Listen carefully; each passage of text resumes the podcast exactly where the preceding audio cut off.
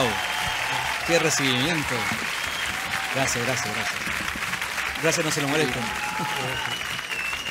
Muy buenas tardes, estimadas auditoras y estimados auditores. Cuando son las 18 horas con 33 minutos en el centro de Santiago, damos inicio al capítulo de hoy día, 24 de septiembre del año 2019, del programa Sin Restricciones. Mi nombre es Luis Miguel Ratamales y doy la bienvenida a nuestros habituales panelistas, don Germán Hidalgo. Buenas tardes. Hola, buenas tardes. Llegó la hora. Por, por supuesto. Es primavera. Mira, oye, qué recibimiento. ¿eh? Tenemos folgorio aquí. Y también, como siempre, don Jorge Araya Moya. ¿Cómo está, George? Muy bien, pues Luis Miguel, gracias por la invitación semana a semana para venir a comentar la historia, la cultura y la actualidad nacional e internacional. ¿A quién aplaudieron más? Eh, parece que aquí al profesor El Hidalgo, ¿eh? aplausómetro, claro. Claro. Bueno, gracias a Miguel Espinosa, que está en los controles. Muy buenas tardes, Miguel. Muchas gracias por ese, recibimiento. ese recibimiento. Estamos escuchando de fondo, gracias a la gestión de, de Miguel, eh, a The Cars. Jorge, ¿por qué elegiste a The Cars? Y porque, De nada, acepto el cheque, dice Miguel. claro, oye, eh, una carretilla para venir a buscar el cheque después. Sí.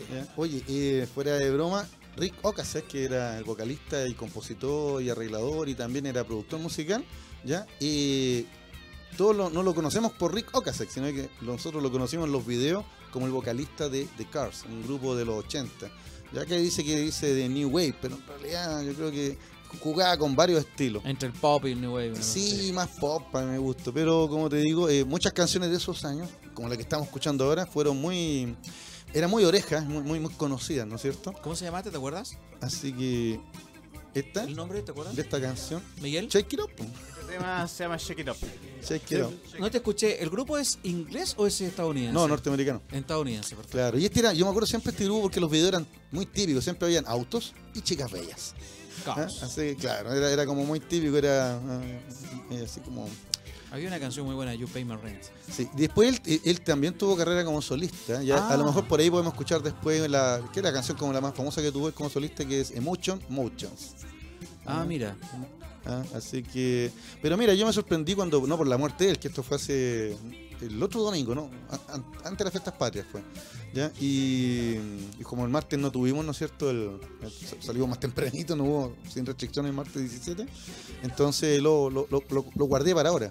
Perfecto. ¿ya? ¿Y, y por qué? Porque como te digo, eh, aparte de ser una banda muy, muy conocida de los 80, ¿ya? Y la labor de él como productor, ¿ya? Y no era, para mí no era tan conocida, tal vez para los, para, para los seguidores del grupo sí, ¿ya? Y, y otros grupos como No Doubt, ¿ya? Eh, son posteriores, eh, él fue el que los descubrió y también los llevó a la fama. Así que tenía alrededor de 70. Gwen ya. Stephanie. Exacto, buen Stephanie, claro. Así que dicen que era un tipo muy generoso, muy, muy simpático eh, y muy talentoso. Y yo estuve viendo incluso, eh, hay una canción que él no canta, precisamente que es una de las más famosas del grupo, ya, pero que yo vi varias versiones acústicas de él, ya, pero ya mayor, tocándolo en, en, en- en internet. Bueno, ahí está entonces el Eh, homenaje. Drive estar, es la canción, ¿eh? vamos a estar durante todo el programa escuchando a The Cars. Exacto. Eh, pongámonos en, en materia. Pasaron muchas cosas en estas dos semanas que estuvimos ausentes. Eh, la gente tendrá que perdonarnos un poco el, el desorden ya. Esta, esta entropía es como parte del programa, lo podríamos llamar un programa entrópico. Pero eh, bueno, pasaron cosas, hubo una entrevista a Michelle Bachelet, que ya, no, ya nos vamos a referir a ella.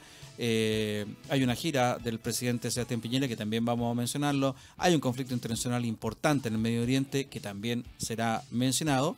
Pero yo quiero abrir y propuse que abriéramos con el tema que para mí puede ser el más trascendente para nuestra generación. ¿Cuál es lo que está ocurriendo con una profesora de Antofagasta que exige que la AFP le devuelva sus fondos provisionales? ¿Y por qué? El argumento eh, fundamental, si es que hay alguna redundancia, es que es la dueña de sus fondos, Fondos. previsionales, tal como nos dice desde José Piñera para abajo o desde José Piñera para adelante, nos han dicho que nosotros somos los dueños de nuestros fondos. Lo hemos conversado aquí en esta mesa, primero nosotros dos, luego cuando nosotros somos Germán, siempre hemos tirado esta cuestión a la palestra, que sabemos que es una falacia, es una frase, una idea de fuerza, pero es una falacia. Bueno, ahora vamos a ver si es si es falacia o no. ¿Por qué la señora lo quiere? Mm, mm, Entremos primero en detalle. ¿Por qué lo quiere? Porque la señora tenía una- un sueldo de 1.200.000, un sueldo razonable, bastante bueno en realidad para la media chilena. Para ser profesora. Porque Además, para ser, es que profesora. profesores ya ahora, los No, profesores que tienen que jornada completo profesor. and- andan en esos sueldos, en esa, Sí. en. Ah, voy a volver a hacer clase entonces. Sí, te perdiste. Pero eh, se jubiló y horror. La pensión de ella creo que son, por ahí la tengo, casi 200 mil pesos. Ah, por ahí. Perdón, 185 mil pesos. Ella cotizó desde el año 87 al 88, tiene una laguna de un año y luego cotiza del año 90 al 2017. Su última remuneración, insisto, 1.200.000 y su pensión es de apenas 185 mil pesos. Con esto, la señora no pudo seguir pagando el dividendo de un departamento y obviamente se lo están embargando.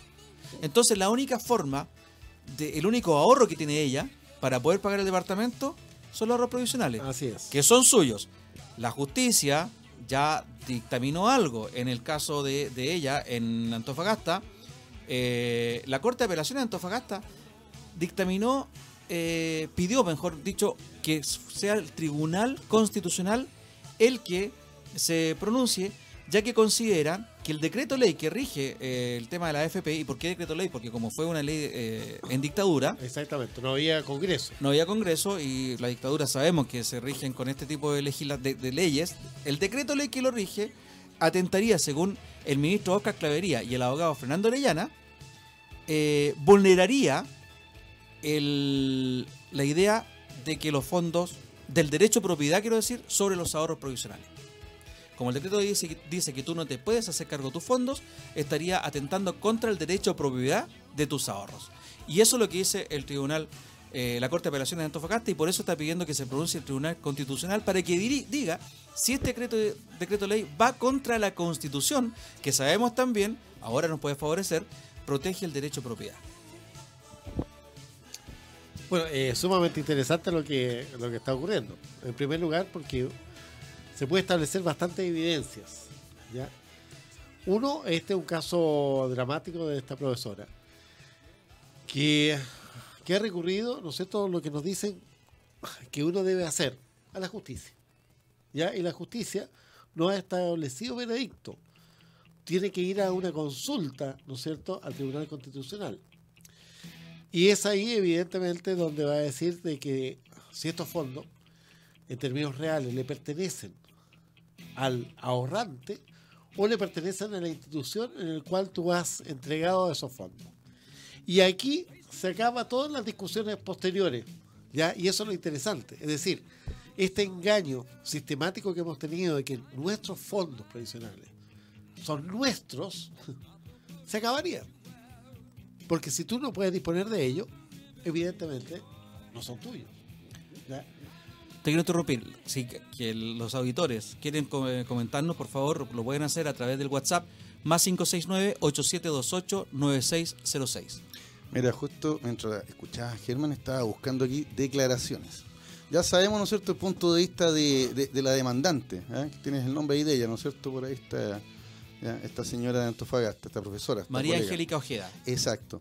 ¿ya? Y sabemos bien, ¿no es cierto?, que ella está acudiendo a este recurso porque efectivamente también se, se generó lo, la otra mentira, ¿no es cierto?, de la AFP, la, la mentira de, de- de Piñera, ¿ya? De- del hermano, por cierto, no del presidente, sino que, ¿ya? Del que crió la AFP, que, no, que, que decía que íbamos a jubilar con el mismo sueldo o mejor incluso. mejor. ¿Te fijas?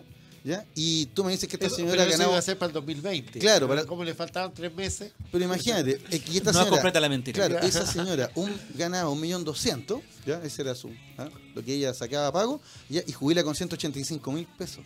O sea, ¿qué queda para los que ganamos 300 mil pesos, 400 mil pesos?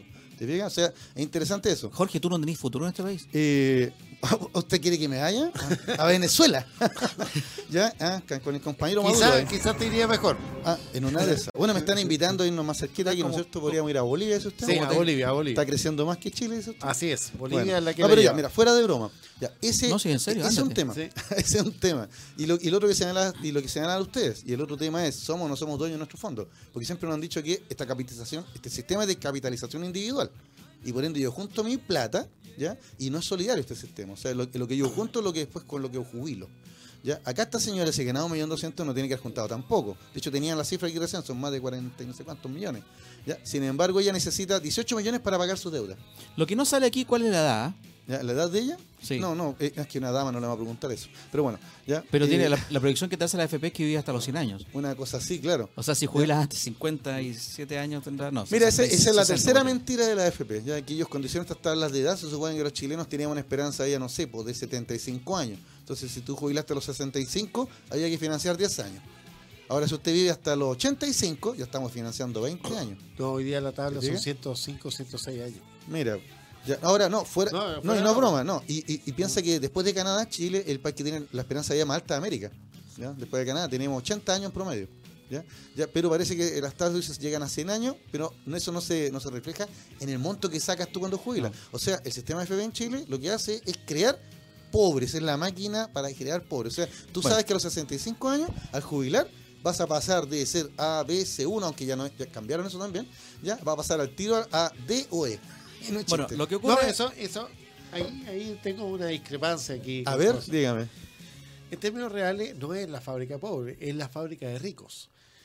¿Por qué? Porque en en términos reales, si tú tienes una AFP sin trabajar, sin hacer nada, lo único que tienes que hacer es abrir el bolsillo y recibir la plata de las personas que trabajan. Yo, yo me refiero a los cotizantes. ¿Ya?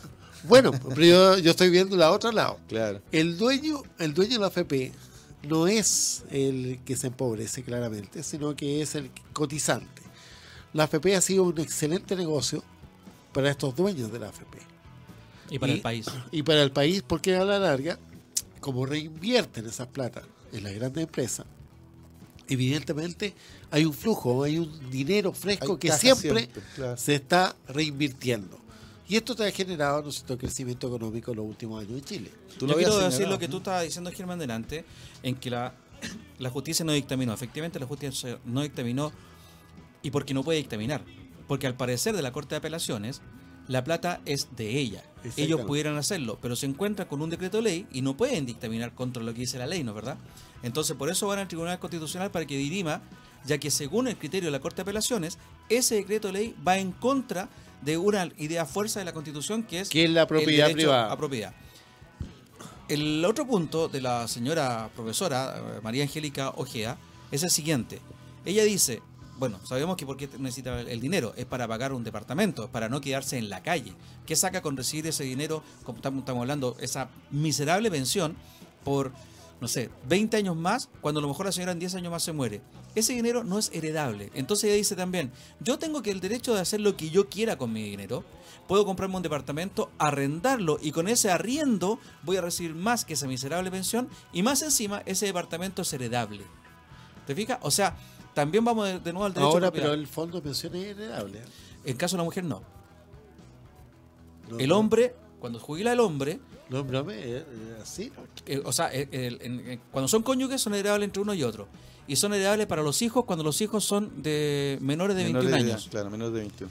Pero cuando ya tienes más de 21 años, o sea, no hay, no hay cónyuge, ni hay, no- cónyuge sobreviviente, ni hay hijos menores de 21 años, la plata va, O sea, un mejor, un mejor negocio. es un mejor negocio aún. Sí. Y lo, lo- lo que te quería mencionar, que también lo hemos dicho aquí en forma ya eh, majadera, los peruanos, ustedes mencionaron delante a los bolivianos, yo voy a mencionar a los peruanos. Nosotros somos un país que nos creemos primer mundista y nos encanta mirar en menos a nuestros vecinos. Miramos en menos a los bolivianos, después a lo mejor nos podemos referir latamente por qué nos estamos riendo de esto, y también a los peruanos. Y los peruanos fueron capaces, mira, los argentinos fueron capaces de eliminar los fondos de pensiones de una. Fueron y lo hicieron. Los peruanos lo que hicieron una modificación fundamental al fondo de pensiones. El cotizante puede retirar durante su vida laboral el 50% de los fondos que tenga hasta ese momento. Y al final, cuando va a jubilar, puede retirar el 90% de los fondos que tenga hasta ese momento. Es decir, la obligación de la AFP es quedarse con un 10% solamente, justamente para prevenir pensiones de gracia en caso de que el señor haga una mala inversión pero efectivamente ahí son dueños de su fondo de pensiones y pueden hacer lo que ellos quieran. Lo mismo que está pidiendo la señora María Angélica Ojeda para poder solventar su vejez. Pero le cuento una cosa, amigos míos, les cuento. El presidente de la Asociación de AFP, don Fernando Larraín, declaró que esto lo único que hace es sacar el debate, lo cito, al comillas, sacar el debate hacia un tema totalmente distinto. ¿Así? ¿Cómo? ¿Ya? O sea que lo que tenemos que discutir es cómo mejorar las pensiones, no el sistema de pensiones. ¿Ya? Ahora, mira, agrego algo más, comillas, agrego algo más. Ocupémonos del tema de fondo, que es cómo mejoramos las pensiones de las personas en vez de estar discutiendo si queremos acercarnos o no a un sistema como el peruano, que dejó de ser un sistema previsional. Ah, mira. Ya Ah, no- o sea, este es un sistema el previsional. chileno sí, por los otros no. ¿Ya? Este es un sistema de ahorro, no es un sistema previsional, mucho menos es un seguro social. No. Es que también si, de- dice, de tener éxito la petición de la profesora jubilada, ¿no es cierto? Ya, comillas, esto se- sería una carga muy grande para el Estado de Chile.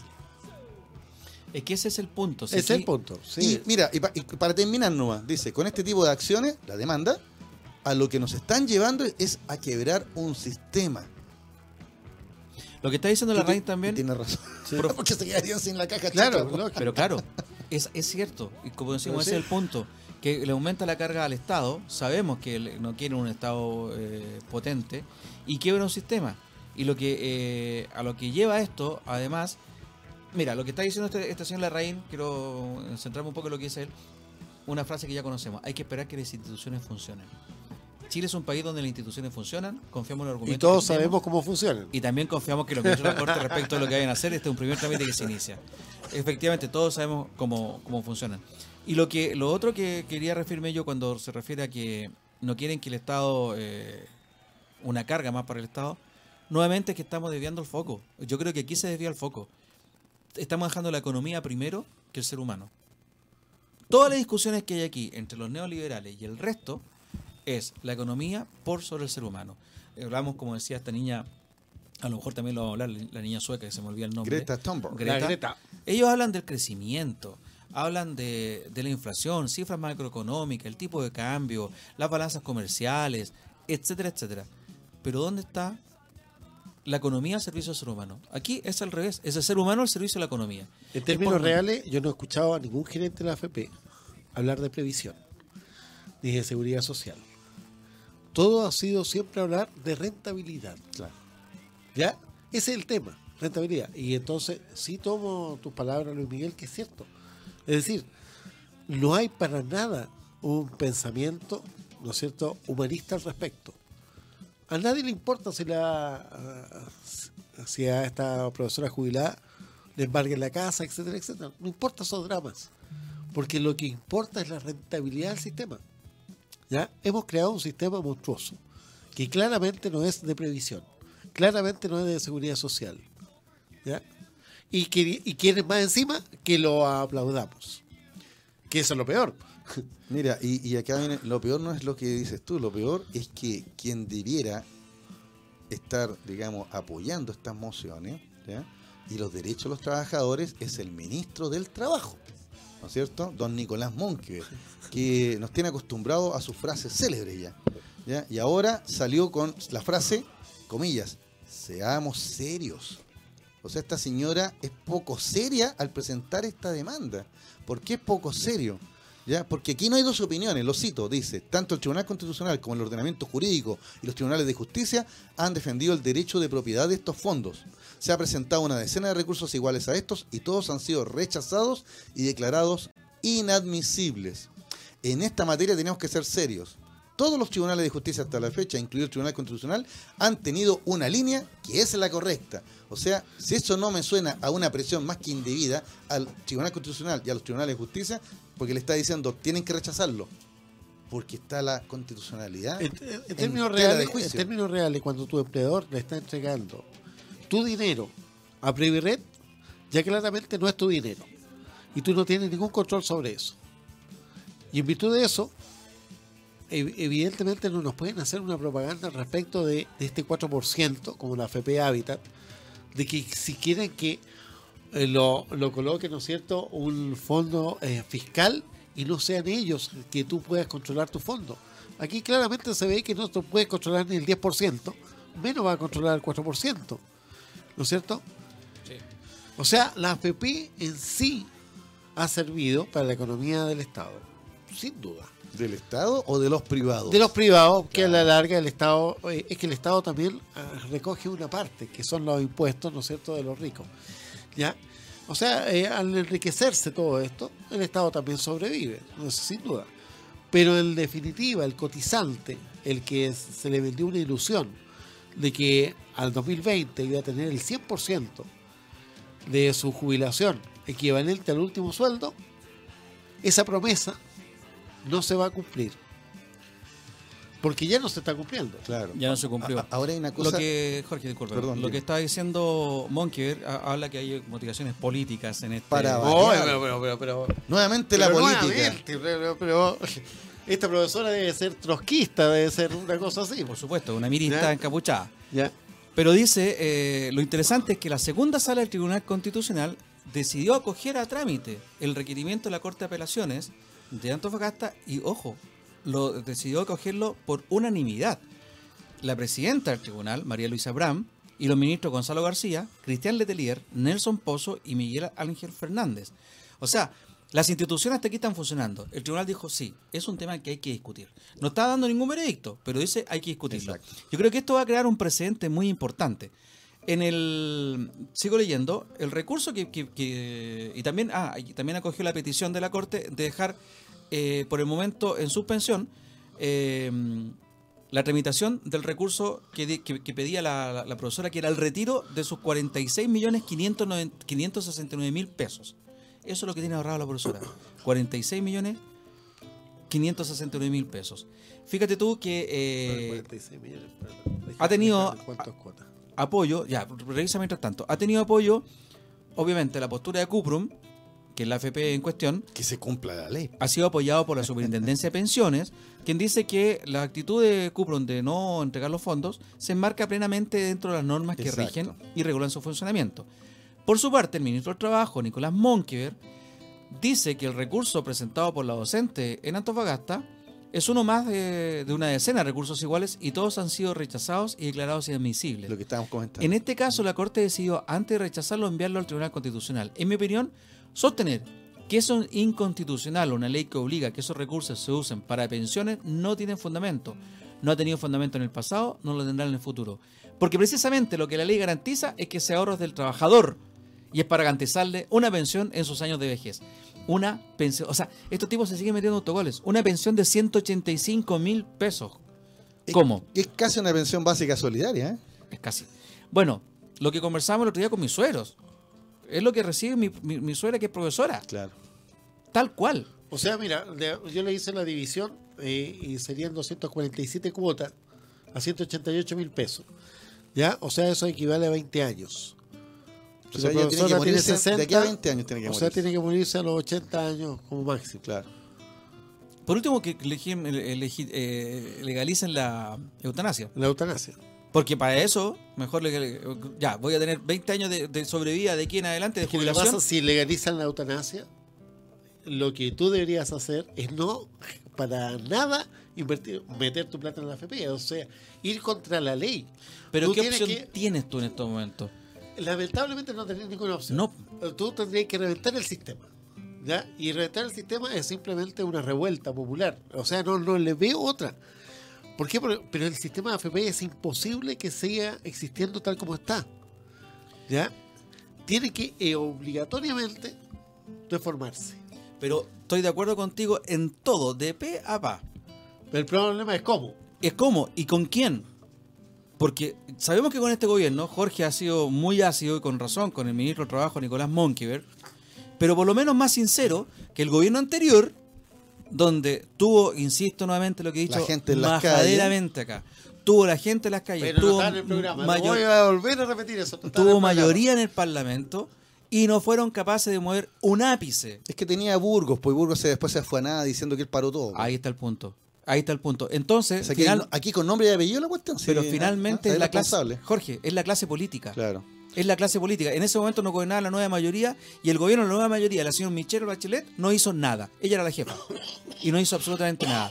Y estaba Nicolás Izaguirre, y mucha gente Ahora- muy, muy progres, ahora, ahora opinan todos. y que no hicieron absolutamente nada. No, Entonces, pero ahora, ahora entendiendo que esta situación, si tú lo quitas la AFP, hoy día la economía chilena se viene abajo. Estamos claros, en eso estamos absolutamente claros. ¿Cómo colocar el parche de que al mismo tiempo indexe, ¿no cierto?, situaciones de inversión, pero no solamente a las grandes empresas, sino que también a las medianas y pequeñas empresas? a la SOTEC, por ejemplo. a nosotros, por ejemplo, ya que, el, que esta situación de repartija sea mayor, no solamente de una concentración a las grandes empresas. ¿ya? Por lo tanto, la, eh, podría meterse la plata en estos mercados. Hoy día la AFP también están invirtiendo mucho afuera. ¿Ya? Mucho. Lo que cual, si tú podrías tener una política a nivel Trump, por así decirlo, proteccionista, de reinversión solamente en el país. Claro, ¿ya? normal idea. Que a lo mejor la rentabilidad disminuiría, seguramente. Pero si nosotros hacemos una situación de fondo, el tema de la pensión se dice, preocúpenos de la pensión. Ya disminuyamos el, el divisor. Disminuyamos el divisor de 105, 106 años a la esperanza de vida real, quizás con un porcentaje aditivo. Claro. 5%, 10%. Nos quedan 80 años. Cuando tú divides, ¿no es cierto?, por menos, evidentemente la pensión aumenta. Ahora, los plazos, el problema es cosa de plazos. ¿Esta gente tendrá la plata? ¿Existirán esas platas? ¿Esos fondos existen? ¿O esos fondos fueron gastados ya en las Bahamas o fueron gastados en cualquier otro lugar? Especulados. ¿Ya? Ahí está el punto. ¿Ya? Vamos a una pausa, Miguel, y volvemos. Vamos a continuar un poco con este tema antes de ahorrar los otros más, por favor. Somos sin restricciones, vamos a una pausa de 5 minutos, menos de 5 minutos, y ya volvemos con el tema candente de la semana. ¿Son tuyos los fondos de la AFP? No. Ya estamos de vuelta entonces con el segundo bloque del programa Sin Restricciones del día 24 de septiembre del 2019. Qué efusivo el público que tenemos Sí. aquí en el estudio.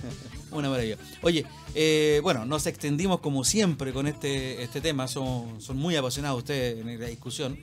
Y yo lo único que quiero decir, para terminar, es que ya se creó, a través del, del movimiento No Más AFP, un sitio web que se llama, que es www.decidoyo.cl, repito, www.decidoyo.cl, donde uno, como cotizante, como ciudadano, puede bajar un formulario, llenarlo e ir a la AFP para pedir que le Su devuelvan fondo, sus su fondos previsionales. Mañana mismo lo voy a hacer. Y obviamente que te va a responder la AFP que no, o sea, te hacer la media etapa, pero con ese timbre tú se la envías a estos señores del sitio que se llama www.decidoyo.cl y ellos lo tramitan. Eso fue más o menos lo que hizo la profesora de Antofagasta y por eso está en la situación que está. Así que vamos a estar atentos al desarrollo de este, a la evolución de esta, noticia. Esperemos que con un buen término, muchas gracias Miguel, esperemos que con un buen término para todos nosotros, porque re- realmente es un tema que preocupa, o sea, son pensiones de hambre, eh, tenemos una vejez empobrecida, como ustedes bien, bien lo señalaban, y, y- y la generación nuestra, que estamos en los 50, algo más jóvenes que nosotros, de los 40, y ya están, los que están pisando los, los 60, les afecta, pero eh, directamente, porque vamos a ser la primera generación que vamos a jubilar habiendo cotizado el 100% de nuestro día Claro. laboral en, en el sistema de AFP. Bueno, teníamos otros temas. eh, por ejemplo, don Jorge, eh, partamos con Michelle Bachelet. Michelle Bachelet fue entrevistada el domingo en la televisión nacional. Mm, Decíamos en la reunión de pauta, y estábamos de acuerdo, en que más que una entrevista fue una campaña de relaciones públicas. Comunicacional, ¿no es cierto? La dejaron, Pero- no, no la apretaron en nada Claro. habiendo muchos temas que preguntarle más a fondo, se basaron más que todo en el caso Odebrecht, que fue eh, señalada como que recibió El OAS.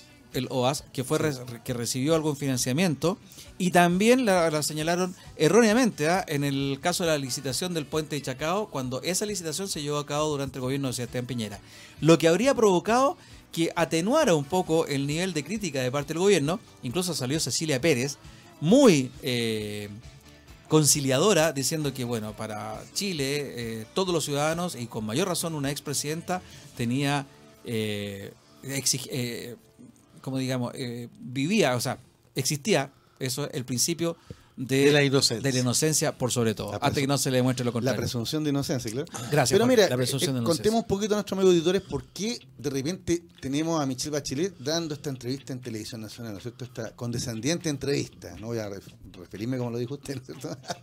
Pero una, una entrevista, digamos, donde salió muy bien parada en todo. Ya, recordemos que esto parte eh, por su labor como comisionada por los derechos humanos de la Nación Unida, ¿ya? En donde ella eh, presenta informes, ¿ya? Y a varios países, digamos, estos informes le incomodan. Y digo a varios países porque ya no es solo uno, es que están sucediendo violaciones sistemáticas de los derechos humanos. ¿ya? Eh, bueno, y una de las cosas que ella señaló era en relación a, Brasil. Y, y cómo la policía brasileña, ¿no es cierto?, en el año que lleva Bolsonaro, ha matado más gente que en los otros cuatro años anteriores, ¿ya? Incluso menores de edad. ¿eh? Hay cinco niños que han fallecido en las favelas por balas locas, ¿ya? Pero el ministro brasileño ya defiende a la policía diciendo que esos casos no se investigan. O sea, si la policía mata a alguien, no va a haber investigación. Es pleno respaldo del gobierno. Ya, bueno, esas, esas cosas que están pasando en Brasil con el gobierno Bolsonaro era uno de los puntos que Michelle Bachelet comentó en su informe a la Nación Unida, ¿ya? Y, obtuvo la respuesta inmediata, ¿ya? De Jair Bolsonaro, ¿ya? Donde él, eh, ¿cómo decirlo suavemente? Eh, glorificó el golpe de Estado, ¿ya? Dijo que eso nos salvó de ser una segunda Cuba, ¿ya? Y que nos salvó de, militares como el padre de, ella, como el- el general Bachelet, ¿ya? Y acá en Chile, los que defienden a la figura de la presidenta, a la expresidenta, saltaron inmediatamente. Pero el gobierno fue bien tibio, ¿te acuerdas? ¿Ya? Que el presidente Piñera dijo, sí, no estamos de acuerdo con las declaraciones, pero tampoco defendió, ya fue como muy bien, porque Piñera se ha presentado muy, muy cercano a Bolsonaro. ¿Qué hubiera hecho la izquierda ante un ataque a la familia Piñera? Probablemente nada. Habría sido la misma reacción. Claro, pero yo, yo digo que eso es lo que origina ¿ya? el asunto entonces, el ataque a Bachelet. Y yo creo que ahí parte la- el asunto, porque después, una o dos semanas después, aparece este informante, por llamarlo de alguna manera, delator, ¿no es cierto? Ya que se había, no había querido declarar nada ante la ministra Chang de Chile, ¿ya? que está llevando la causa por el tema de OAS, ¿ya? y se eh, hizo, ejerció su derecho a mantener silencio, ¿ya? y resulta que ahora aparece una filtración de que él dice que hubo platas que llegaron a la campaña de Bachelet. E inmediatamente sale, ¿no ¿No es cierto?, cierto? con una libertad bajo fianza. Exacto. En Brasil, después de estas claro. declaraciones. O sea, parece que fue Una operación política Una operación burda. política, ¿no es cierto?, dada por Bolsonaro. Claro. Ahora tú decías que qué reacción hubiera sido al revés, ¿no es cierto? La reacción sí la tuvimos en el tiempo de Pinochet, cuando estuvo preso en la clínica en Londres, The Clinic. de Clinic. Hubo una enorme manifestación a favor de que se trajeran, ¿no es cierto?, a Pinochet de vuelta. No la izquierda precisamente. Ver, No, había, había muchas personas de izquierda que también le decían que era bueno venirse Juzgarlo porque acá. Juzgarlo acá. era la idea. Era juzgarlo acá.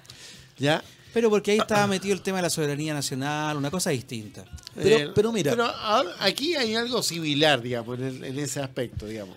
Ahora lo que sí, claro, son, son hechos y son épocas completamente diferentes. Ya, estamos, estamos claros en eso. Eh, el Bachelet hoy día para Piñera es un enorme ícono de discordia para su persona.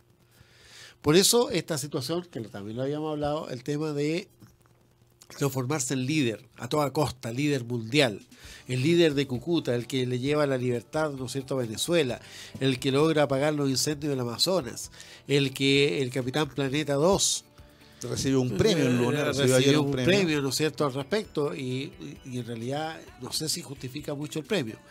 Y eh, como tampoco lo, lo- creo que Ricardo Lagos tampoco justificó mucho el premio. Hay digamos, harto ¿no? lobby en esto, hay harto lobby. Ahora, en, en esa circunstancia, creo que ahí eh, Sebastián tiene una situación como en su vida está viendo que él está a la sombra. A la sombra de una líder verdadera que es Bachelet. Primero estuvo a la sombra de su hermano. Lo Ya. derrotó siendo presidente José ahora- Piñera es. de José Piñera. Ya. José Piñera. Ahora, de la lo que tú estás diciendo. ¿Ya? Y después, no, y después de, de estar bajo el, el liderazgo de, de, de Miguel, pues, o sea, porque Miguel es el que se llevaba las fiestas buenas. ¿ya? Y las minas. Y las minas. ¿ya? O sea, eh, ahí ha sido difícil, difícil para él. Yo estoy de acuerdo y gracias por, por hacer el enlace, porque eh, todo esto, bueno, un paréntesis solamente. En, en la, en la entrevista, una de las cosas concretas que se sacó fue que eh, la expresidenta, o la presidenta, como, como, como quieran decirle, dijo que no iba a ser candidata en una próxima eh, es- elecciones. Es decir, no se va a presentar por tercera vez como candidata a la presidencia. lo que me parece muy bueno. lo que parece muy bien. O sea, Sí. está hablando de que y está obligando a la, a la, entre comillas, oposición inexistente en estos momentos a unirse y buscar un candidato y trabajar, en realidad, mover las piernas, ¿cachai? Para tener un candidato, ojalá común, y poder hacerle frente a una eventual eh, reelección de un gobierno de derecha.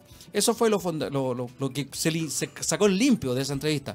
Pero el tema es de ella como eh, comisionada de Derechos Humanos de las Naciones Unidas, la tiene siempre a la palestra y la tiene siempre en primera plana de nivel internacional. Y ahí está lo que tú estabas diciendo, y por eso queríamos hablar también de Sebastián Piñera.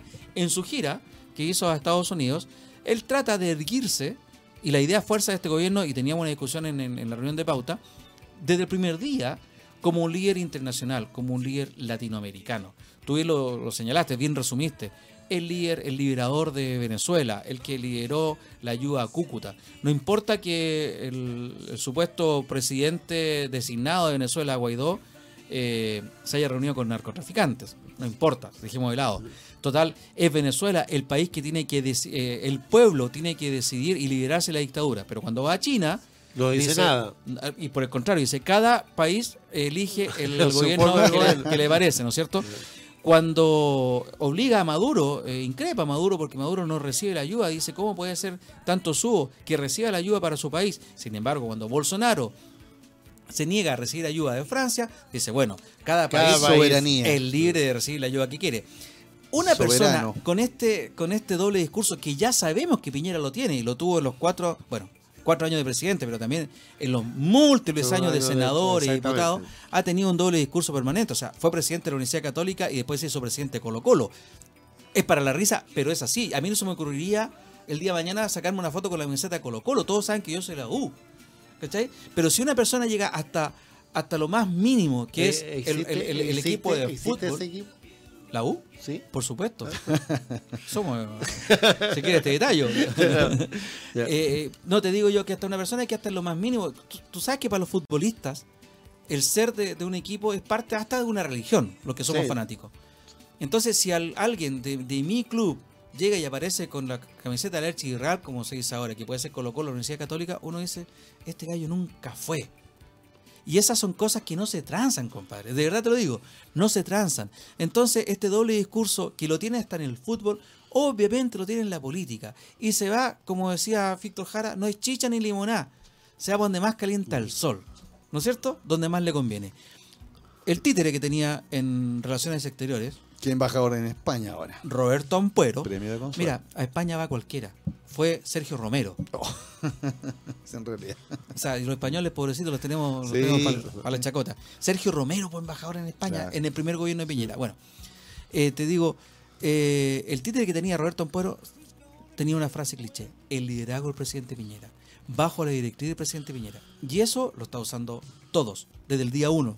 Cecilia Pérez, el ministro Monkever, el otro ministro Monkever, el ministro de Hacienda, et- Larraín, etcétera. Si se fijan, lo que tú decías, y quiero, quiero para que te eh, hable Jorge, ¿será que el complejo de él lo hace tan fuerte de ser el número uno que ahora está luchando así como luchó contra José Piñera, luchando contra Michelle Bachelet? ¿Querrá ser secretario general de la Nación Unida porque eso es lo único que superaría al puesto de Michelle Bachelet? Ah, Tiene el dinero para comprarlo probablemente, no queda la menor duda. Porque aquí estamos llegando como en, la- como en el bajo imperio romano, o sea, usted ya no llega por sus capacidades, sino que llega por su por- porque tiene influencia, más que influencia tiene Bueno, dinero. en la Edad Media también, pues acuérdate los, los cargos de obispo y Por ejemplo, mira, acá quería aclarar algunas cositas nuevas. ¿Qué premio recibió eh, eh, Sebastián Piñera? El premio Global Citizen Award 2019. ¿Ya? ¡Wow! Claro, pero- aplausos, aplausos, Sí, por favor. aplausos. Pero fíjate que un detalle, no lo recibió él solo, sino que se lo dan a varias, a distintas personalidades.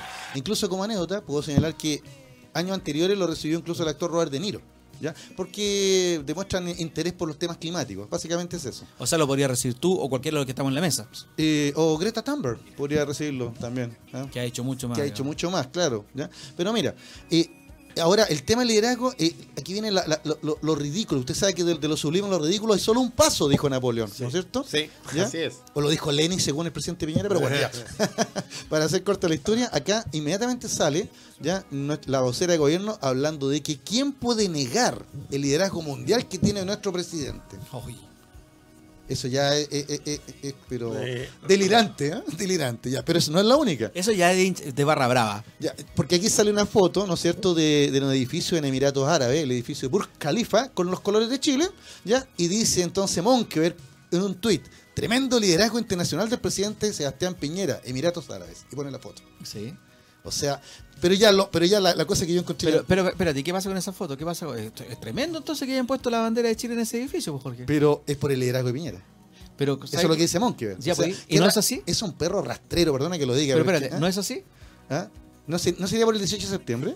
Sí, pues, porque en ese eh, todos los que tienen relaciones con ese país, para el Día Nacional, para el Día Patrio de ese país, le ponen iluminan la torre. Exactamente. Ya, pero quién es lo más, lo- ya, ya lo más delirante, ya, pero esto es sacado de una novela así, pero de ciencia ficción, no sé. Ya, la ministra de Transporte, Gloria Hatt, dice que el descenso de los muertos en fiestas patrias comparado al 2018, ya, esta baja tuvo efecto, en esta baja tuvo efecto el liderazgo del presidente. No, estoy tonteando, esa cuestión no puede haber salido en ninguna parte. Acá está, acá lo tengo, comillas, te lo cito, Pero dice. dime la fuente, no, no te Ya, la creo. En esta. eh, eh, lo dijo a, a los medios. ¿ya? El mostrador es la fuente que tengo acá, por si acaso. ¿eh? Eh, que Eso quería. Claro, y acá dice: hasta que haya cero fallecidos. y Bueno, dice: en esta baja tuvo efecto el liderazgo del presidente, además de un récord de más de 9.000 controles a UCE. O sea, los 9.000 controles a UCE, en realidad, son por el liderazgo del presidente. O sea, perdóname. No hay pudor. güey. Esto, esto ya, nosotros decíamos chupamedianas, ¿te acuerdas? Espinita por el personaje de la televisión. Pero esto ya ni siquiera, esto es la nueva campaña. Como no resultó el, ¿no es cierto? Tiempos mejores. Tiempos mejores y tampoco resultó el Chile está en marcha. El país está en marcha. Claro, ¿ya? Y ahora tenemos el liderazgo del presidente. Y como tú lo señalaste fuera de, ¿no es cierto?, del aire cuando entrábamos acá, esto se está pareciendo a Corea del Norte entonces, pues, a- a- al culto al líder. ¿Ya? Gracias, Sebastián Piñera, por favor, concedido. Entonces yo creo que la señora, si pierde eh, eh, su alegato en el Tribunal Constitucional, la señora, la profesora jubilada, debería mandarle directamente la carta al presidente Piñera. Porque si no la no cambia la ley, él podría perfectamente pasarle 50 millones. Porque eso es para el chaucheo que tiene él, ¿no es cierto? Oye, no, y no sería raro que pasara eso. Porque antes que lo haga Farca, digo yo. Eh, ¿ya? Que- que antes que Farca le salve la casa a la señora. Ya lo podría hacer el presidente. Porque para qué andamos con cosas. Es uno de los hombres, es el hombre más rico de Chile. Y está en la lista. No de- sé, ah, no sé si y- el hombre más está, rico de está- Chile. y está en la lista de los millonarios. ¿Quién? Piñera, po. Eh, Debe estar Piñera dentro de los pro- 10, pero no sé No, si de el los hombre- tres de en Chile, de los tres, de los 10 de América Latina. Ya, y de hecho salió más rico después del primer gobierno. Entonces yo espero que cuando termine este gobierno, Piñera ahora sí lidere, ¿no es cierto?, el ranking de millonarios. Todos dirán, ay, habla de picado, habla de esto y lo otro. No, hablamos de que le exigimos a nuestros gobernantes probidad. ¿Ya? Y aquí tenemos, y por eso yo te- cuando te mandé el WhatsApp te dije, terminó la temporada de circo, septiembre la temporada de circo. Bueno, aquí tenemos el tremendo circo, porque tenemos el, el trío de payasos, Cucharita, ¿se acuerdan los payasos? Sí. Bueno, acá tenemos, ¿no es cierto? Tiene hasta la peluca, Bolsonaro, Trump, Piñera. Escuché los tres en las, en las Naciones Unidas, eh, mira, calcados los, los discursos y autocomplacientes totales. Yo digo, con estos líderes mundiales, ¿cómo no hemos llegado ah, más allá en el espacio? Bueno, Bueno, en hablando esa- de liderazgo, eh, Volvamos al liderazgo de Piñera. en el sitio de la radio cooperativa hablan también, hacen mención a lo que tú realmente dijiste, que me costaba creértelo, Jorge. Parece un chiste, ¿no? Parecía un meme. Sí. Y después Monkever, el, el ministro de Energía, si no me equivoco, dice, gracias al liderazgo del presidente Piñera, estamos trabajando para hacer realidad la inversión pública más grande en áreas verdes de la historia. Se refiere al parque que van a hacer en la comuna de Quinta Normal y Soronavia. Luego, el senador UDI, Alejandro García Guidobro, alabó el gran liderazgo de nuestro presidente Sebastián Piñera junto a otros líderes mundiales en la cumbre de la Nación Unida. Eh, el analista político y exdirector de SECOM, Carlos Correa, las bencinas bajarán gracias al liderazgo del presidente Ah, Piñera. Por favor. Eh, yo creo que ahí está haciendo eh, ¿Es un- un poco de, ¿Ironía? de ironía, sí. Porque se refiere al, a un, al ¿cómo se llama? Al, al WhatsApp que, o sea, quiero decir, al Twitter de lo que- donde la ministra de Transporte habla que gracias al liderazgo del presidente Piñera Bajaron bajaron, los bajaron los muertos durante, durante la semana de fiestas patrias. Impresionante. Usted se No, queda o sea, yo eh, ya es que después de escuchar eso, mejor no hablar nada. Insisto, de lo sublime a lo ridículo, solo hay un paso. Entonces, cada vez que Sebastián- ¿Ridículo o ridículos? Me acordé de eso, me acordaba del programa Medio Mundo donde salían esos personajes. ¿Ridículos o ridículos? Bueno, acá está claro que son ridículos, porque el presidente y iba a decir su corte, porque esto ya no es gabinete, pues. Es, es- es que es así, o sea, son- son- hablamos del culto a la personalidad.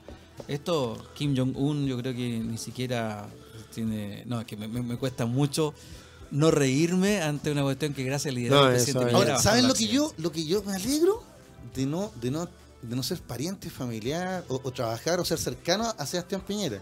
Porque después de esta, de este periplo por, por las Naciones Unidas, lo va a contar hasta el día que se muera. O sea, lo del papelito no va a hacer nada con esto ya. pues, o sea, va a andar con el, con el Emmy que le dieron, ¿no es cierto? Bueno, y hablando de liderazgo internacional, y hablando que esto es la Nación Unida, eh, ¿habrá tenido él que ver algo o podrá ir a mediar el conflicto que está Bueno, en ciernes en el Medio Oriente? Se necesita El un papelito es gracias a su liderazgo. ¿Ya? Estamos bien los 33, ya. Aquí estamos bien los tres. Ya. Por favor, ¿qué pasa en Medio Oriente? Bueno, necesitamos un líder como Piñera para mediar en el conflicto del Medio Oriente. Ahora, el- este conflicto del Medio Oriente eh, se viene anunciando hace bastante tiempo.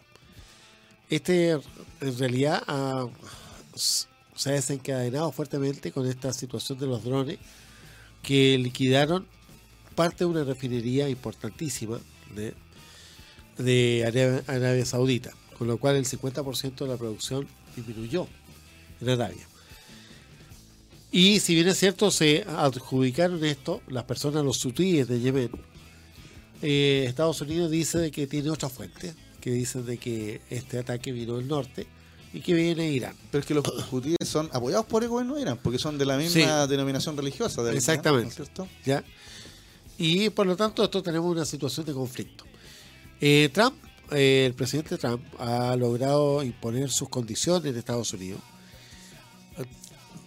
Ahí podemos hablar de liderazgo, ¿ya? Porque eh, al principio tuvo una enorme resistencia, por ejemplo, con el Poder Judicial, y hoy día el Poder Judicial le ha ido dando el favor en muchas cosas, ¿ya? Por ejemplo, en esta situación con respecto a los inmigrantes, ya que tú no, no vas a poder pedir asilo, ¿no es cierto?, en la frontera. Claro, tiene ¿ya? que ser en el país de origen. tiene que ser en el país de origen.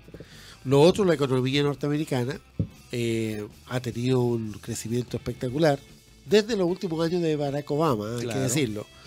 Y esto básicamente a través del fracking, ¿no es cierto?, la explotación de petróleo, Exacto. del exquisito que ha logrado mover a la economía norteamericana. Y más encima con ciertos sistemas de protección, ¿no es cierto?, le ha dado cierta, ciertos elementos positivos, entre comillas, a ciertas industrias norteamericanas como el acero. No así de cierto mundo agrícola que vende soya, que el principal comprador de soya del mundo es China. ¿Ya? Y hoy día China parece que va a comprar aquí a nuestro amigo No, argentino. no parece, ya. se Ya, dieron el apretón sí. de mano y todo. ya. Bueno, es que ya antes había comprado soya en. Argentina, simplemente que ahora iba a aumentar su, su compra. ¿Ya? Lo que ha traído un tremendo conflicto también en el interior de Argentina, porque las tierras están destinadas para la siembra de eso, dejando de lado otras, Otras cosas. otras facetas Claro. productivas. Exactamente. Entonces ahí te genera un, un tema con respecto, ¿por qué? Porque se eh, establece que su producción tiene que ser de una sola venta. Por lo tanto, se comienza a generar un monopsonio. Algo similar al tema, ¿no es cierto?, del azúcar en Chile. ¿No es cierto? Que, por ejemplo, la- el- cuando se, se cultivaba la beterraga, ¿no es cierto?, en el sur, había un solo comprador, que era Llanza. Claro. ¿ya? Algo similar. Entonces, el, hoy día estamos ante un conflicto fuerte, pero un conflicto que está con muchas implicaciones. Por eso esta es una, una noticia en desarrollo Y que va a haber es un ajedrez. ¿Por qué? Porque Irán está vinculado a Corea. ¿No es cierto? Corea del Norte. Corea del Norte. pero, sí, pero más a China. pero, pero, pero claro, pero es que aquí viene la, la situación. En la situación de armas, Irán no es tan bueno en hacer los misiles, pero sí lo que hacen bien los misiles son los coreanos. Pero los coreanos no tienen la carga de uranio enriquecido, que sí lo pueden tener los iraníes. Exacto. ¿ya? Por el otro lado, el comercio, ¿no es cierto?, principal que tiene Irán es el petróleo. Y las bases de, eh, de- que necesita China, de hecho, colocaron un puerto prácticamente al lado, ¿no es cierto?, de Irán, para justamente tener esa situación de compra del petróleo iraní, en el caso de que el Golfo se, se cierre, ¿ya? Y lo llevan por tierra. Y entonces hay una situación sumamente conflictiva. Irán también tiene una relación con Rusia. Y Irán también tiene una relación con Francia, porque la mayor reinversión industrial que tiene Irán de los países de Europa es de Francia. Y ahora con, con esta situación de embargo norteamericano, estarían prohibidas las empresas francesas que siguieran administrando ¿no es Claro. sus bienes allá en Irán. O sea, esto es un ajedrez grande. Por eso Europa ha dicho que no, no le gusta esta situación de que Estados Unidos se haya retirado por sí mismo del, Unilateralmente. unilateralmente del acuerdo nuclear y que insta que Estados Unidos vuelva y que se siga conversando con Irán. ¿ya? Ahora, para invadir Irán, según los especialistas, se necesitan entre 100.000 y 150.000 soldados. Que tiende a Arabia Saudita, me imagino. Y, y el único que podría tener esa fuente de soldados es Arabia Saudita. Pero Arabia Saudita en el año 2015 está en una guerra con un país chiquitito, algo parecido con el Vietnam de, del mundo La, del la guerra olvidada del Yemen, ¿no es cierto? que es Yemen. Entonces los hutíes le han hecho un enfrentamiento directo. Y es ahí donde han perdido una gran cantidad de blindados. Eh, recuerden que lo- los saudíes tienen blindados Abrams, uno de los de mejores generación. Claro. ¿Y qué es lo que hacen los, los soldados hutíes? A través de un lanzacohete que vale unos cientos de dólares, le destruyen un tanque de 6 millones de dólares. Es que los tanques ya están obsoletos para la guerra moderna. ¿no? Pero también parece que está obsoleto el sistema Patriot de defensa misilística. ¿Por qué? Porque a la larga Los no, drones pudo- vulneraron todo. no pudieron proteger a la refinería de Arabia. ¿Estarán obso- obsoletos esos instrumentos o será mala la, la mano de obra, por llamarlo de alguna forma? ¿Serán malos los ejecutores saudíes? Bueno, hay, eh, hay una crítica de eso, de que son malos los ejecutores saudíes, que no, no- que los tanques no están acompañados con la infantería como debe ser. ¿Ya? Y eso ha sido una de las críticas. Y una de las críticas es que también el sistema militar saudí no es un sistema militar eh, tan disciplinado como en otros lugares. Correcto. ¿Ya? Son un poquito más relajados, son un poquito más, Exactamente. ¿Ya? más apaisados. Así es. Entonces, eh, pero Arabia Saudita es tiene un ejército gigante. Es uno de los una- mejores armados del mundo. Exacto. Armado por Estados Unidos. Armado por Estados El Unidos. principal aliado en la zona de Ya. Estados Unidos. Exactamente. Ah, entonces, si es que le gana a Irán, quedaría prácticamente como los dueños y rectores del... Y ahí sí que habría liderazgo en el mundo árabe. Pero, espérate, yo creo que la única forma, por lo que estamos conversando, de que derrote a Irán es con la intromisión hasta las patas de Estados Estados Unidos. Si no se mete Estados Unidos, No está puede. perdido la Ya, pero, no lo va a dejar, Estados Unidos no lo va a dejar solo. No, pero revisemos la historia. Ya 10 años de guerra con Irak, cuando Irak era el tercer ejército del mundo en ese momento. Y no pudieron con Irán. No. Así que yo creo que Donald Y Trump estamos debe hablando de, un- de una situación, porque, porque esto ocurre, ¿no es cierto?, en 1970. El, esta, este 79 conflicto en adelante. del 79, cuando se vino la, la revolución del Ayatollah Khomeini, Claro, en los 80, todavía no está rearmado el, el ejército iraní. ¿No? Ya está todavía en una situación muy débil, a diferencia de lo que es hoy día, que es tremendamente armado Y súper motivado. y sumamente motivado. Además que la Guardia Islámica es realmente de peso. ¿ya? Bueno, perdón que lo interrumpa, muy a- muy interesante la- la- el comentario, pero tenemos que irnos a la pausa. Vamos a hablar del comandante Ramiro un rato más para, para, eh, No, a la vuelta, como siempre, el colofón Sí. ahí para que le den un, un le, damos, broche. le damos un broche, ¿ya? Ya. Y comentamos, ¿no es cierto?, la, la- la cultura. Vamos a la pausa entonces, mientras tanto, Miguel, por favor, y seguimos conversando acá con los profesores Germán Hidalgo y Jorge Araya. Ya, muchas gracias, Miguel. Estamos de vuelta eh, en el último bloque del programa Sin Restricciones del día de hoy, 24 de, sep- de septiembre del Así año es. 2019. Son las 19.34. Profesor Germán, eh, le quitamos la palabra adelante abruptamente para irnos a la Ya, pausa. ya pero- no quiero conversar. más. no, pero hablábamos fuera, fuera de, de micrófono, también hablábamos de la diferencia que hay.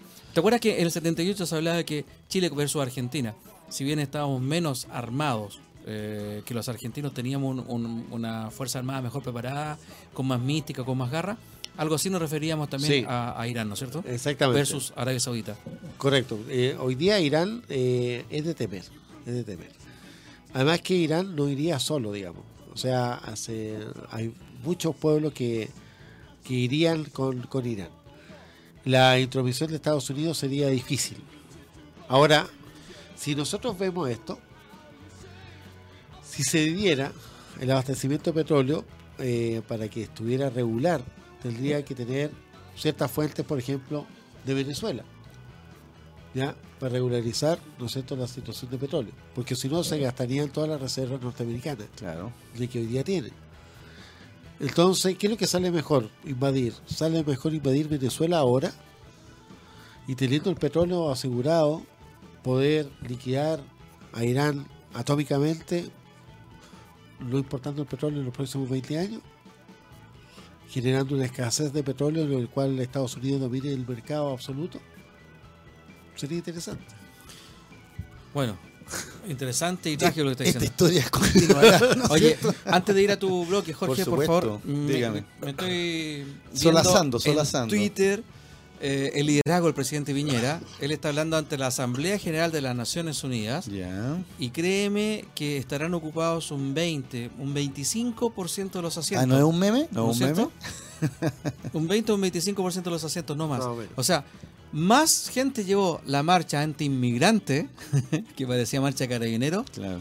eh, el otro día, que lo que convoca el presidente Piñera y su liderazgo internacional en las Naciones Unidas. Es decir, el pobre va a seguir cada vez con más tic nerviosos bajo el liderazgo de la pre- presidenta Michelle Bachelet.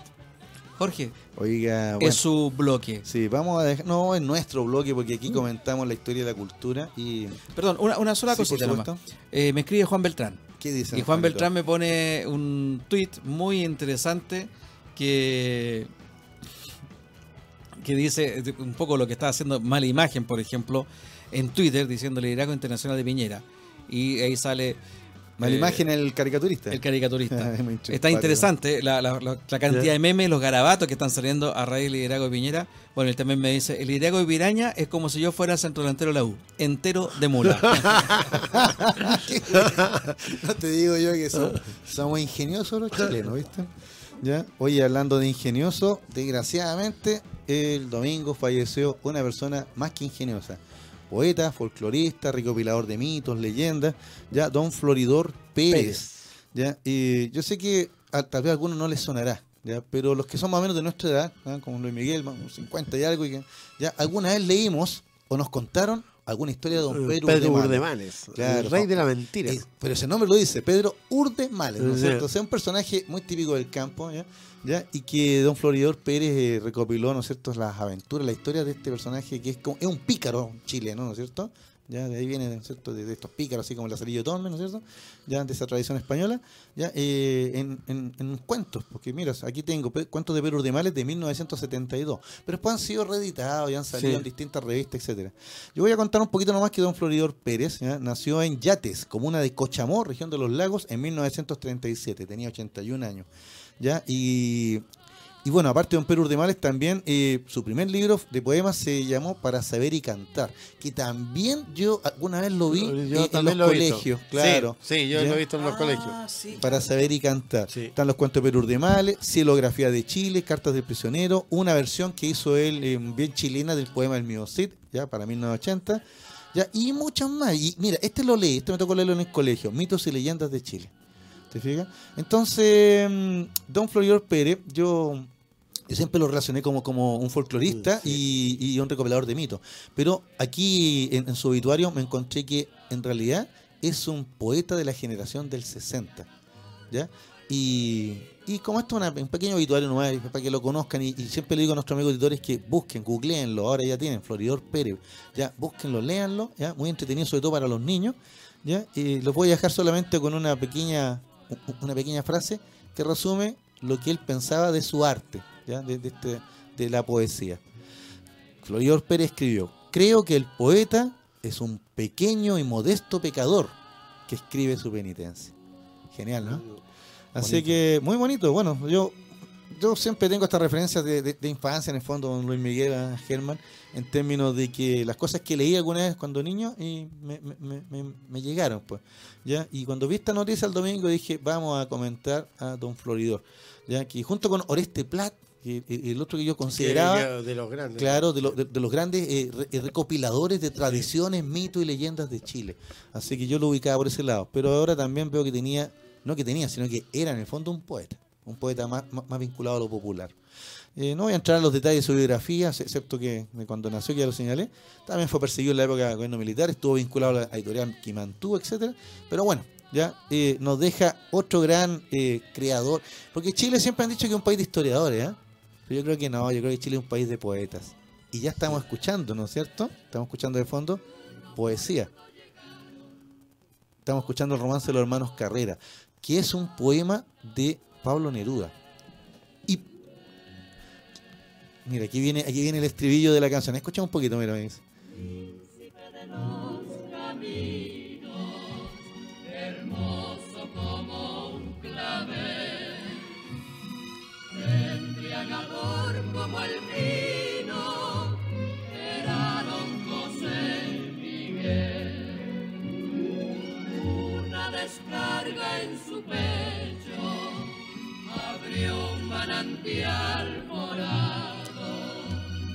Pasan y pasan los años, la herida no se ha. Pero muchas gracias, Miguel. Si no te emocionaron estos versos, amigo auditor, no sé qué te puede emocionar. Los versos son de don Pablo Neruda. Y la musicalización de don Vicente Bianchi. ¿Y por qué elegí este tema para hoy día? Porque hace un año atrás, hace un año, un día como hoy, pero hace un año atrás, fallecía don Vicente Bianchi. ¿ya? Tremendo compositor. Él nació en 1920 ¿ya? y falleció, como le digo, el año pasado. Fue pianista, compositor, radiodifusor, arreglador, director de orquesta y de coros. Ya nació en Santiago, estudió en Ñuñoa, ah, en el Manuel de Sala, Liceo Manuel de Sala, ¿ya? Hizo una gran carrera. ¿Ya? Pero, ¿por qué elegí este tema y estas canciones? Que ahora estamos escuchando las tonadas de Manuel Rodríguez, viene a continuación. ¿Ya? Porque él colaboró ¿ya? con Pablo Neruda. La historia de la anécdota es re simpática, porque por ahí por el año 55 Neruda ya, ya había publicado el canto general. Y en el canto general aparece una cueca, dice cueca, ¿ya? y aparece lo que estamos escuchando ahora, ya el poema de Manuel Rodríguez, que yo creo que muchos, la mayoría lo debemos conocer, otra vez los más jóvenes no lo ubican mucho, ya pero que, eh, que, que narra, ¿no es cierto?, eh, esta- esto de- del guerrillero. ¿ya? Y cuando Bianchi vio el poema, le encantó y lo musicalizó, pero no como cueca, sino que, que era la idea de Neruda, sino que lo, lo hizo como tonada. No, nada, Claro, exactamente. tonada. ¿ya? Y Neruda, cuando le presentan el, este arreglo musical, le encantó. ¿Ya? O sea, él no tuvo ningún reparo. Dijo, era cueca, pero me gustó más como tonada.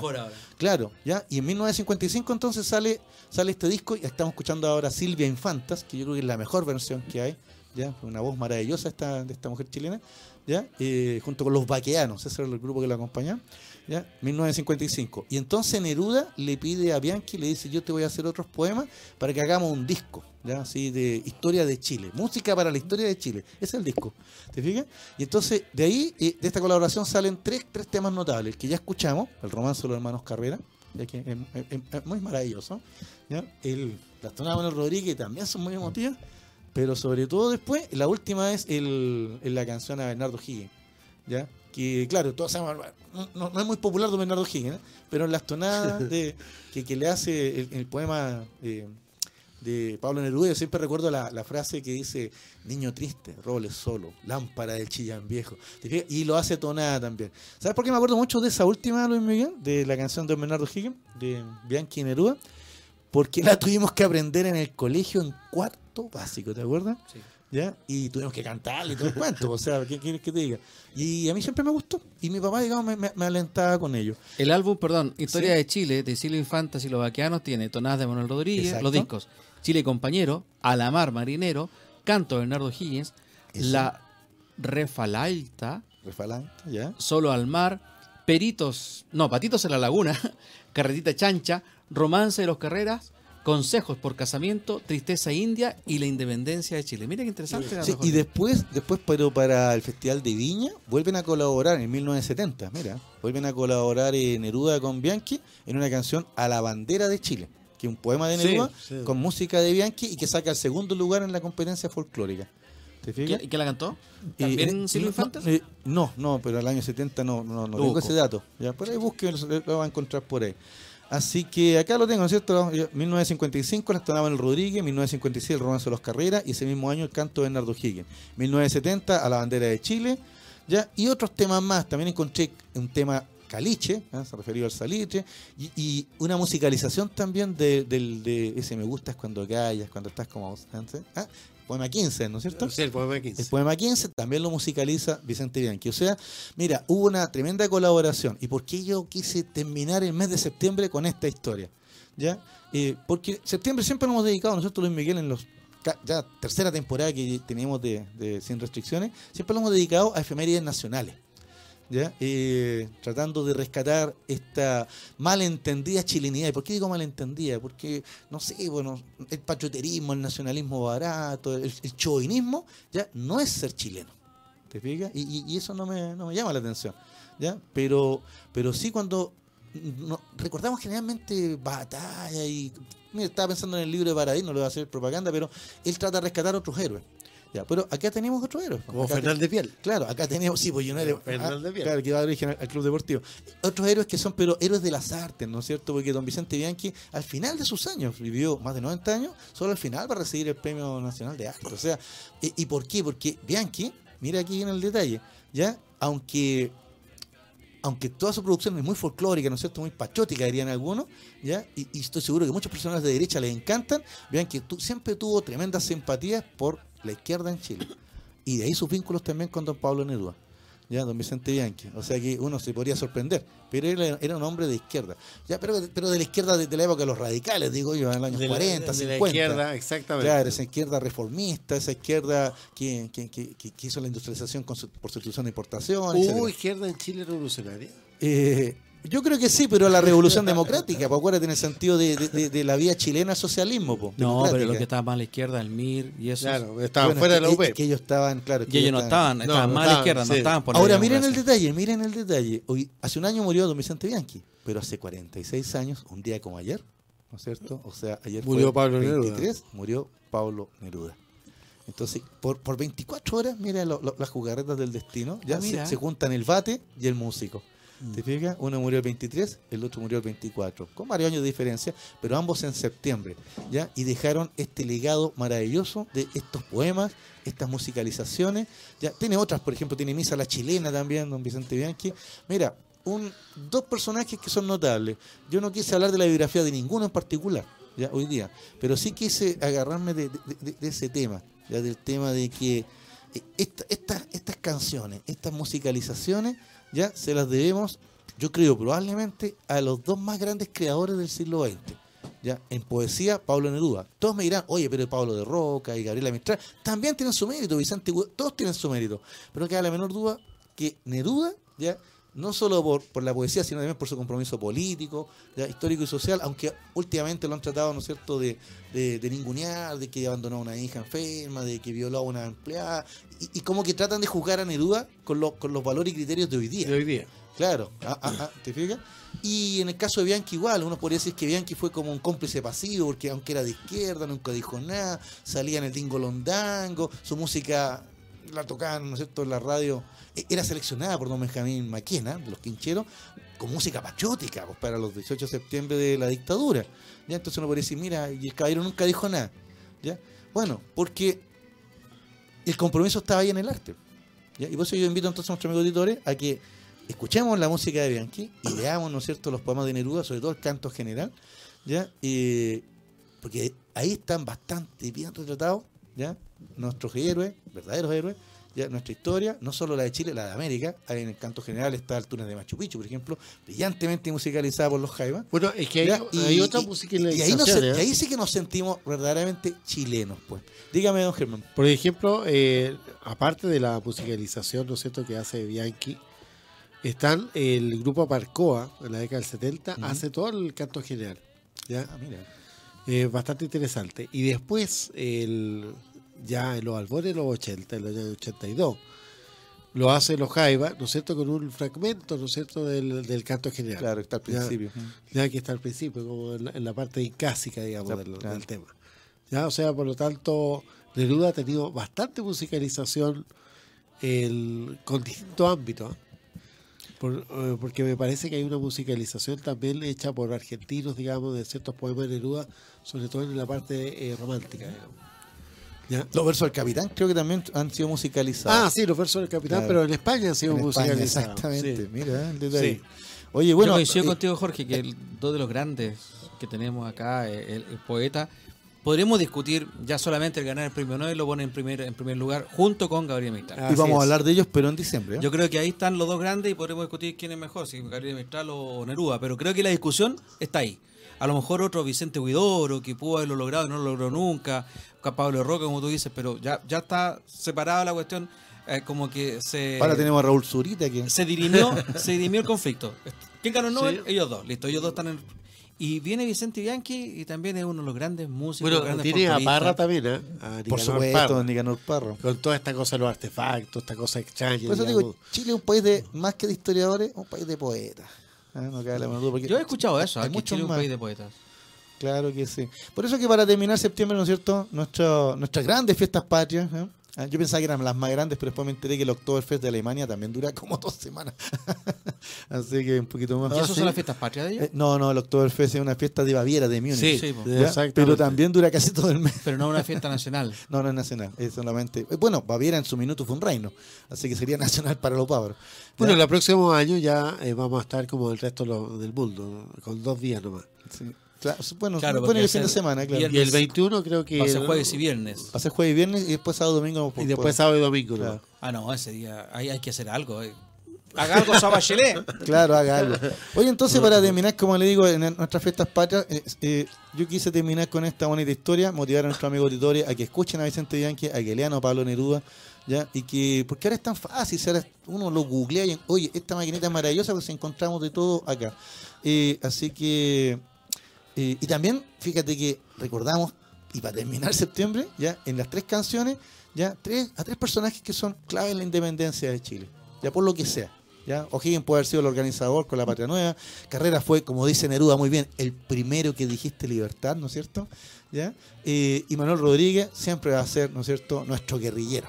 ¿ya? Sí. Así que, una, para mí, yo me emociono, me gusta. Esta parte me recuerda a mis padres también que me inculcaron eh, esta música, esto, esta historia, ¿no es cierto?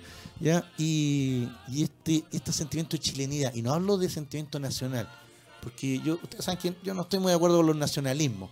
¿ya? Los nacionalismos, como lo dijo hoy día Donald Trump, ¿escucharon la frasecita del bronce? ¿ya? Que, que los verdaderos eh, vencedores en el mundo no son los globalizantes, sino que son los patriotas. Y, y, y, y basurea entonces todos esos conceptos.